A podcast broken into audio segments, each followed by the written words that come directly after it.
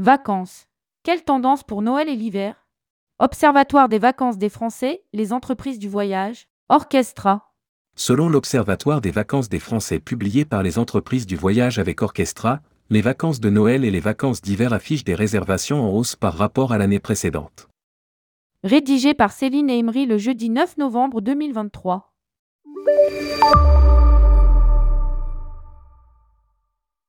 L. Observatoire des vacances des Français, les entreprises du voyage, Orchestra dresse le bilan des vacances de la Toussaint.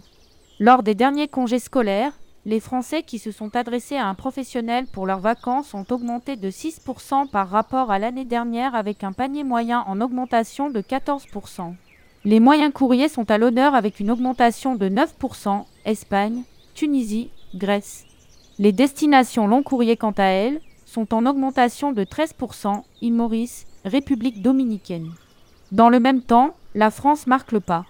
Concernant les départs prévus cet hiver, les Français continuent à anticiper leur départ. Ils sont 6% de plus que l'année dernière à la même date à avoir réservé leurs vacances d'hiver. Annoncent les entreprises du voyage. Vacances de Noël et hiver, des réservations en avance par rapport à 2022. Les destinations lointaines continuent leur ascension et ont progressé de 26% par rapport à l'année 2022 à la même date.